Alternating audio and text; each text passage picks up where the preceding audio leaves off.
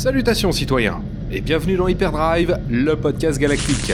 Moi, c'est Willem, et c'est de retour de Jeddah, suite à notre petit raid disponible dans l'épisode 35, que je vous propose ce nouveau sujet. R4, les condensateurs sont en train de lâcher, va voir Super, merci pour le cours. Et si tu réparais ça plutôt Je t'ai entendu. Bref, dans cet épisode, nous allons parler d'un film particulier de la saga, un spin-off qui date de l'époque où George Lucas était encore aux commandes. Voici donc Hyperdrive épisode 36, le premier spin-off Star Wars. Ah L'Hyperdrive va lâcher les gars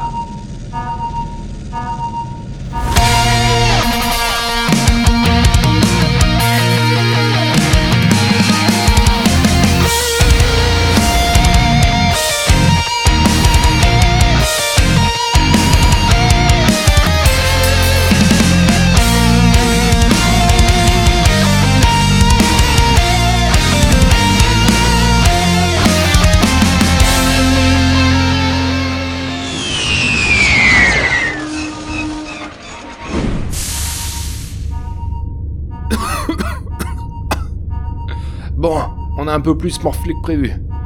C'est pas grave. Oui, bah on va faire la réparation et voilà. À l'arrache peut-être, mais on a réussi. Tu devrais méditer là-dessus, monsieur, c'est trop risqué. Allez, on répare tout ça, que ça tienne jusqu'à la station de ravitaillement la plus proche, ça suffira. R4, coupe le transpondeur. Je voudrais pas tomber sur des pierres de passage. Comment ça, bloqué Ok, ok. Bah, essaie de réparer ça alors. Moi, je m'occupe de l'hyperdrive. Trovarne, les compensateurs, hein Le reste, on verra plus tard. Ah, toujours plié en 4 dans ce vaisseau. Ah, les spin-offs. Voilà quelque chose dont on a beaucoup parlé lorsque Disney a racheté Lucasfilm en 2012. Des récits dérivés de la saga cinématographique s'intercalant dans une timeline inexplorée de la saga au cinéma. Rogue One Star Wars Story, sorti fin 2016, nous a été vendu comme le premier spin-off de la saga Star Wars. Bien évidemment, c'est faux, toute personne un tant soit peu intéressée par le sujet le sait déjà. On peut tout au mieux dire qu'il s'agit du premier de l'ère Disney. Nous allons donc parler ensemble du premier spin-off Star Wars sorti au cinéma. Enfin, ça dépend. C'est un peu compliqué. Le terme spin-off vient à l'origine de la série télé. Le spin-off est donc une série dérivée lié à l'œuvre originale par un de ses éléments narratifs, son lieu d'action, un de ses personnages, etc., etc. Bon, ok. Mais si on se limite à cette définition, des œuvres dérivées de la saga Star Wars, il y en a quand même quelques-unes. On peut commencer avec le tristement célèbre Star Wars Holiday Special, traduit en France par Au temps de la guerre des étoiles, un téléfilm diffusé un an après la sortie de Star Wars au cinéma et réalisé par Steve Binder, un habitué du petit écran. Justement, Lucas est un fan du petit écran. Des céréales ont bercé son enfance et il s'est largement inspiré de ces derniers pour réaliser sa saga. D'ailleurs, son rêve a toujours été de réaliser une adaptation de la série Flash Gordon au cinéma. Lucas a donc envie d'emmener rapidement Star Wars vers le petit écran, et ce Star Wars Holiday spécial est bien évidemment un vibrant hommage au serial, mais démontre aussi de cette volonté constante de montrer des valeurs saines et positives à la jeunesse. C'est son cheval de bataille, plus d'infos dans l'épisode dédié. Lucas va donc participer à la rédaction du scénario de ce Star Wars Holiday spécial, mais laissera ensuite le projet se dérouler sans lui, et le résultat sera sans appel. Série musicale sans grand intérêt, elle pêche là où le premier Star Wars avait brillé, à savoir dans sa production. Les costumes sont médiocres, les décors transpirent le plateau de télévision, et le tout est assez foutraque, qui plus est. Cet aspect restera particulièrement à travers de la gorge de Lucas, qui est passionné de montage. On mélange le soap des 70s avec la comédie musicale et le dessin animé, bref, aujourd'hui encore, c'est une véritable épreuve à regarder. George Lucas rejette complètement cette œuvre, comme on aurait pu s'en douter. Il faut dire qu'il a découvert le résultat directement à la télévision le jour de sa diffusion.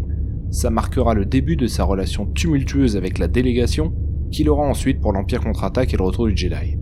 Concernant le Star Wars Holiday spécial, il a donc exigé et obtenu qu'on ne le diffuse plus jamais.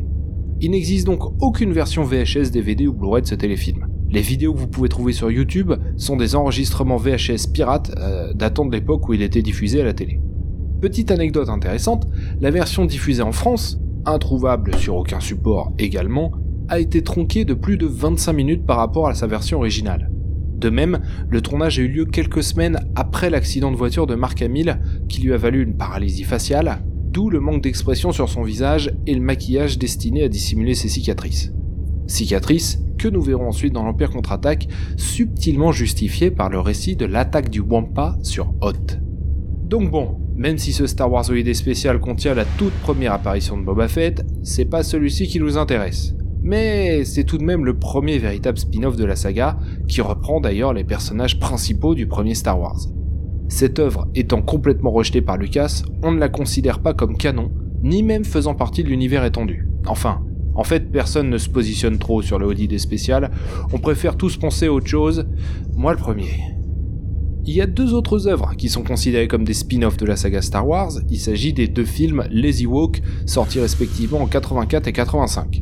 Si les Français ont eu le plaisir de découvrir ces œuvres au cinéma, ce sont à l'origine de simples téléfilms diffusés sur ABC aux États-Unis. C'est leur budget de 4 millions de dollars chacun qui a poussé George Lucas à faire une sortie en salle à l'étranger de manière à rentabiliser cet investissement qui est très important pour un simple téléfilm à l'époque. Ces derniers ne font pas partie de l'univers canon de Star Wars, mais bel et bien de l'univers étendu, et l'arrivée de Disney aux commandes n'a pas changé cet état de fait. Car pour parler de spin-off, faut également se poser cette question. Un spin-off Star Wars doit-il appartenir au canon de Star Wars ou à son univers étendu? De même, faut-il parler de long métrage cinéma seulement ou étendre ça plus largement? Jusqu'où? Et sur quel support? Le téléfilm? La vidéo? On pourrait alors parler de Jedi Knight, le jeu vidéo sorti en 97, qui contient plus d'une demi-heure de vidéos réalisées en live avec de véritables acteurs, etc. Donc ouais, on va faire plus simple. Un film sorti au cinéma partout dans le monde et considéré comme canon par Lucas puis par Disney. Et si on se limite à cela, eh ben le premier spin-off Star Wars n'est sorti que bien plus tard, en 2008, 8 ans avant Rogue One, et qui fête donc ses 10 ans cette année, c'est The Clone Wars. Ceux qui ont vécu cette époque pas si lointaine le savent, ce film est sorti dans l'indifférence générale du grand public et d'une partie des fans de l'époque, ne nous voilons pas la face. Car s'il s'agit bel et bien du premier film dérivé, dans le sens long métrage destiné au cinéma, eh bien tout le monde sait aujourd'hui que nous sommes en fait face au pilote de la série télé animée Star Wars The Clone Wars. D'ailleurs, cette série était bel et bien en projet dès la réalisation de ce film, qui est une compilation des quatre premiers épisodes que George Lucas décida de réécrire pour les transformer en un seul long métrage pour le cinéma. Pour l'écriture, Lucas s'y est collé, accompagné de plusieurs scénaristes, Henry Gilroy, Scott Murphy et Stephen Melkin. L'origine de ce projet est intéressante car elle puise ses racines dans l'univers étendu de la saga justement. Nous le savons, Lucas n'a pas lu chacune des œuvres publiées en roman ou en comics, il y en a des centaines. Bien sûr, il surveille tout de même tout ça de loin et il veille à ce qu'une cohérence générale demeure. Et si cette dernière a été quelque peu malmenée par la sortie des épisodes 1, 2 et 3, il n'y a pas eu tant de casse que ça. L'univers étendu de Star Wars tient très bien debout, sans univers parallèle ou de reboot, tel qu'on peut les trouver dans les univers Marvel ou DC par exemple. Il surveille donc de loin l'univers étendu de Star Wars qui est à son apogée à l'époque avec la toute nouvelle dynamique imaginaire lancée par la prélogie. Et ça lui plaît. Je m'explique. La vente de romans et de comics, en tant que produit dérivé, est une très bonne source de revenus, c'est indéniable. Entre la sortie du premier Star Wars en 77 et la revente de la franchise à Disney en 2012, la vente des livres a généré près de 2 milliards de dollars de recettes, c'est loin d'être anodin. Mais, voir ces œuvres comme une simple source de cash serait tout de même réducteur. D'une part pour la qualité de certaines d'entre elles, qui sortent résolument du lot, mais aussi pour la volonté de Lucas qui se cache derrière, ce dernier le résume ainsi, et je le cite, raconter les histoires qui font l'histoire. Il aime l'idée de creuser des strates inconnues de la saga, ces petits éléments qui ont participé à la légende et qui ne sont que suggérés dans les films. La jeunesse de Yann Solo, avant le film, la construction de l'étoile noire, avant le film, et bien sûr les grandes batailles de la guerre des clones, déjà quelque peu explorées avant la sortie de Clone Wars au cinéma. Bref, donner de l'épaisseur à toutes ces parties de l'univers le travail, et c'est ce qu'il veut faire avec The Clone Wars. Mais George Lucas n'a pas envie de réaliser lui-même. Il sort de plus de 10 ans de travail avec sa postlogie, et cette pression constante, doublée des réactions mitigées des fans, font de lui un homme là qui n'a pas envie de se relancer dans la réalisation. Mais il reste fidèle à lui-même et le travail numérique réalisé sur la prélogie, qui changera le cinéma à jamais, rappelons-le aux détracteurs, lui donner envie d'explorer un nouvel univers sans limite qu'est l'image de synthèse. L'engouement de George Lucas pour le numérique est très fort. Il le dit d'ailleurs très bien dans un documentaire qui s'appelle Side by Side, réalisé par Chris Kennelly et mené par Keno Reeves. Side by Side est un documentaire qui traite de la révolution du numérique dans le cinéma et de la façon dont les deux procédés, analogiques et numériques, s'entrechoquent. Le documentaire présente l'impact de cette évolution sur tous les aspects d'un film et s'attarde beaucoup sur le point de vue des réalisateurs et de l'évolution de leur métier. L'importance redoublée de la post-production, mais aussi le bouleversement de toutes les équipes, comme le directeur de la photographie par exemple. Ken Reeves interview des réalisateurs de tous bords, David Lynch, Danny Boyle, Christopher Nolan, James Cameron et bien évidemment George Lucas, le porte-étendard du numérique. Ce dernier y explique très clairement que pour lui, le numérique est une occasion pour le cinéma de se réinventer complètement. Avec le numérique, tout est possible, vous pouvez tout imaginer, tout concevoir. Pour Lucas, c'est inventer une deuxième fois le cinéma. Side by Side est un documentaire fondamental pour les amateurs de ciné qui ne veulent pas sombrer dans les discussions de comptoir qu'on a trop souvent sur l'utilisation ou non du numérique au cinéma. Il est bien distribué, vous le trouverez facilement et Zone 52 l'a chroniqué dans une de ses émissions. C'est quoi ça? Blast. Bon ok. Réponds pas surtout, ça sent les embrouilles. Non, non, tu laisses sonner. Bref, George Lucas croit au numérique plus que quiconque et il souhaite se lancer dans une série animée, car le projet est dès le départ une série, lui permettant d'explorer à fond ses possibilités. Mais comme je le disais, il ne veut pas réaliser ce projet lui-même. Il préfère le confier à un jeune réalisateur, plein de promesses, qui lui a tapé dans l'œil. Presque inconnu du grand public à l'époque, il deviendra, lui et son chapeau, l'une des grandes stars de la franchise Star Wars, Dave Filoni.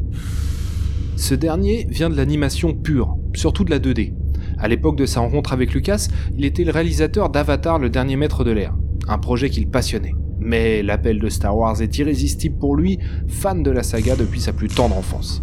Il a une relation intéressante avec Star Wars. Pour lui, le cœur de la machine, ce sont les fans.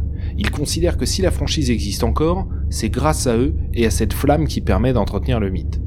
Beaucoup d'autres le disent, mais tous ne le pensent pas. Bien évidemment, il n'est pas épargné par les plus vifs d'entre eux, mais c'est le lot de tous et il le vit très bien. Une anecdote qui en dit long sur lui, il rassemblait régulièrement des fans de la saga pour leur montrer un ou plusieurs épisodes de la série The Clone Wars prêts à être diffusés. Il débriefe ensuite avec eux, sans changer les épisodes pour autant, mais il dit que cette relation l'enrichit perpétuellement. Nous reviendrons sur lui tout à l'heure. Il se lance donc dans le projet Clone Wars en réalisant les premiers épisodes. Lorsque George Lucas voit le résultat, il est immédiatement emballé et veut le voir sur grand écran. Il faudra donc tout réécrire et tout transformer, à tel point que seule la trame principale du scénario est conservée, tout le reste étant refait à neuf. Et ce film va secouer le fandom. Tout d'abord de par son ton. Si Star Wars a toujours été un divertissement familial, La Revanche des Sith reste un film particulièrement sombre et plus adulte.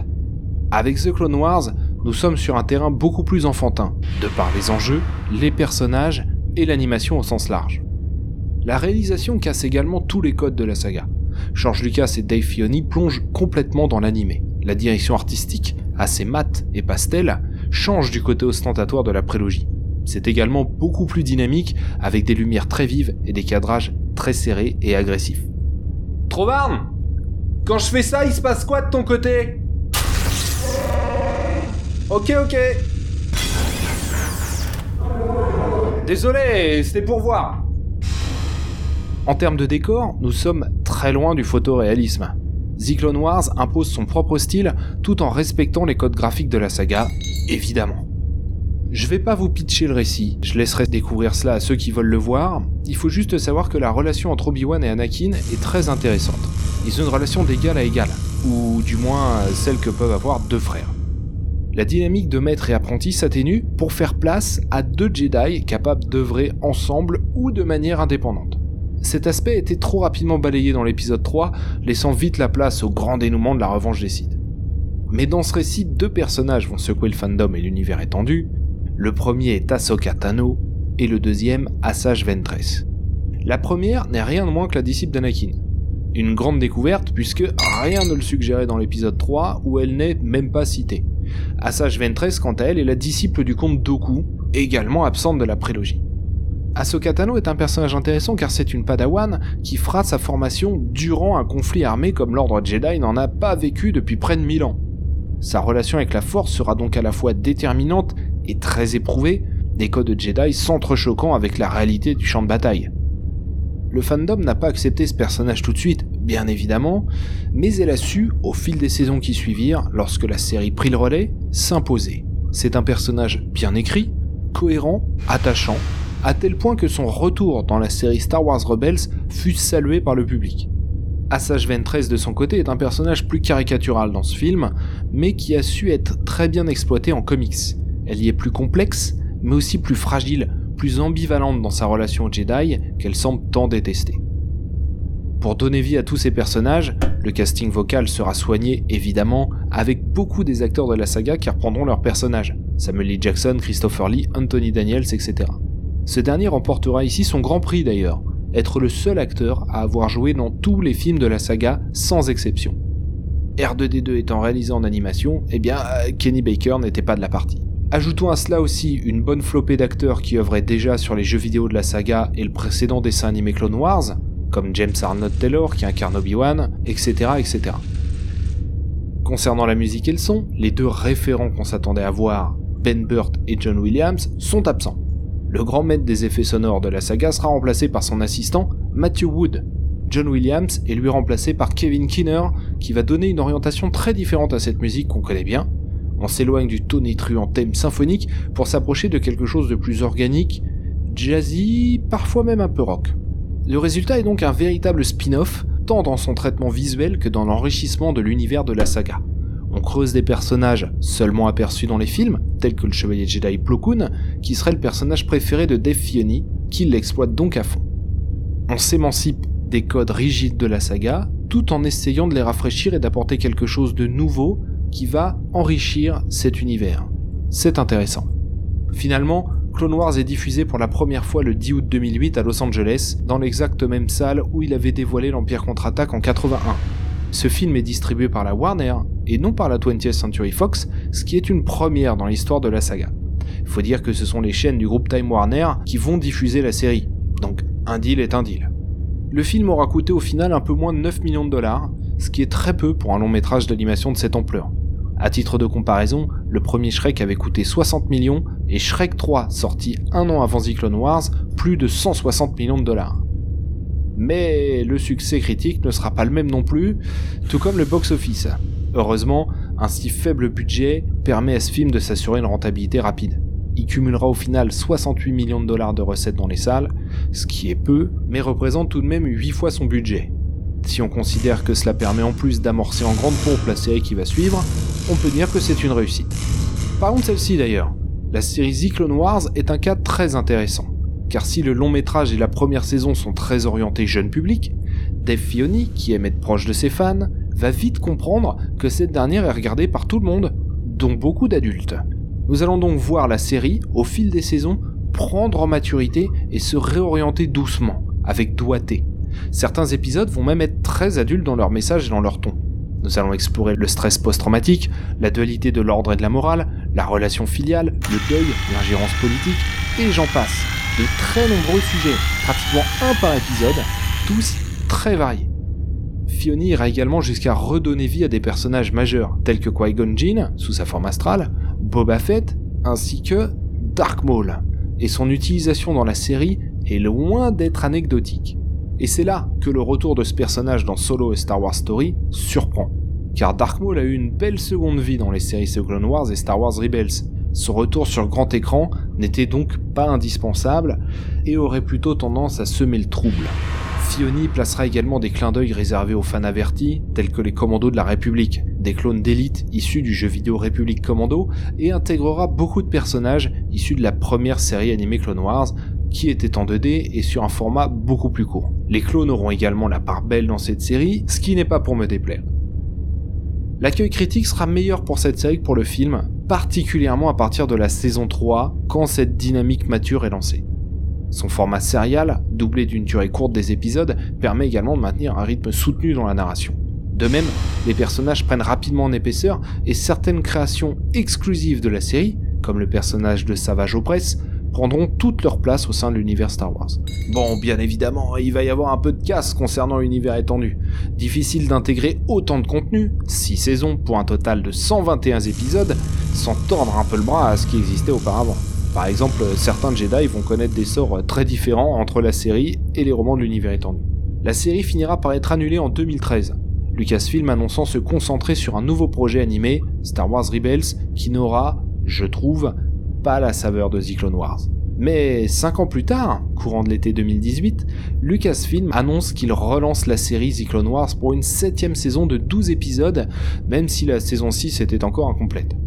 Cette dernière sera proposée sur la plateforme de SVOD de Disney, toujours en préparation. C'est une annonce qui, d'une part, permettra à Disney d'ajouter du contenu à proposer sur sa plateforme, mais aussi de se rabibocher avec une partie du fandom après un Star Wars 8 qui a divisé et un solo qui a été boudé. Bon, selon moi, rien ne dit que ce sont les mêmes personnes, mais cette nouvelle tombait tout de même à pic dix semaines après la sortie de Solo. Cela dit, le retour de The Clone Wars a été très bien accueilli par les fans de la série, et il y en a beaucoup. Voilà ce qui conclut cet épisode d'Hyperdrive, le podcast galactique. Merci pour votre téléchargement. Vous trouverez cet épisode et tous les autres sur unfan-de-star-wars.com, sur zone52.fr et vous pouvez réagir sur le forum de Galaxy Star Wars dans le topic dédié. Je viens de participer à un nouveau projet. Ça s'appelle Exquise Fiction. 10 épisodes, 9 auteurs, chacun prenant la suite du précédent sans savoir ce qui se passera après. Le concept est super et c'est de la SF en plus. Alors n'hésitez pas à y jeter une oreille. Que la force soit avec vous. À très bientôt. Quoi?